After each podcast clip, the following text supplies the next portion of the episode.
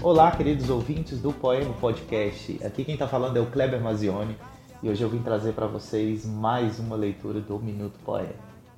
A poetisa eleita para esse nosso minuto é Ana Martins Marques e o poema eleito para nossa leitura é o Migalhas, que está presente no livro A Vida Submarina, que inclusive a nossa querida Júlia já fez uma leitura belíssima sobre essa poetisa.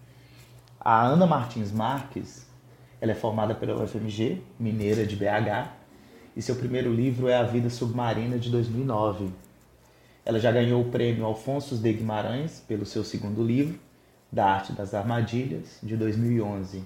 E recentemente escreveu Risque Esta Palavra, que foi publicado pela Companhia das Letras. Vamos de poesia? Migalhas. Entre a toalha branca e um bule de café, seria inapropriado dizer que eu não te amo mais.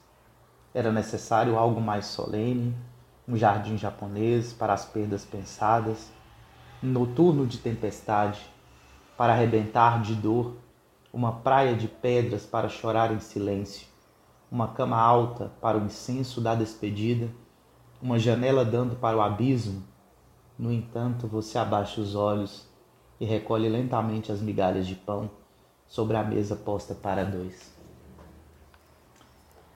Depois da leitura desse belíssimo poema, gostaria de trazer aqui algumas reflexões com vocês.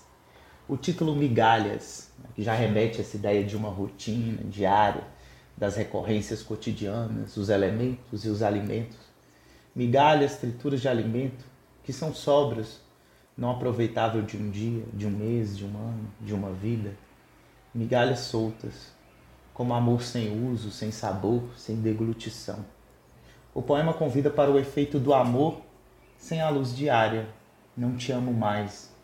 E aqui o eu lírico abre suas reflexões sobre o modo apropriado de dizer.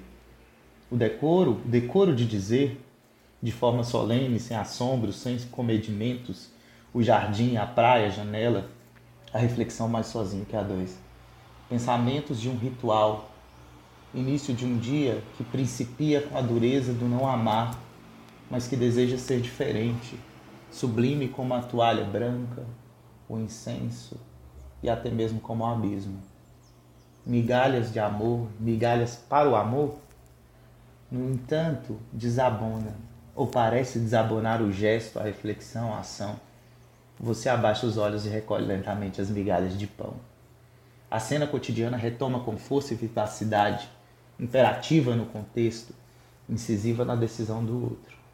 O resto de nosso pão é recolhido, a partilha alimenta mais uma vez, mesmo que em migalhas, recolher e colocar de volta. A vida a dois já misturada por essas fraturas de alimento.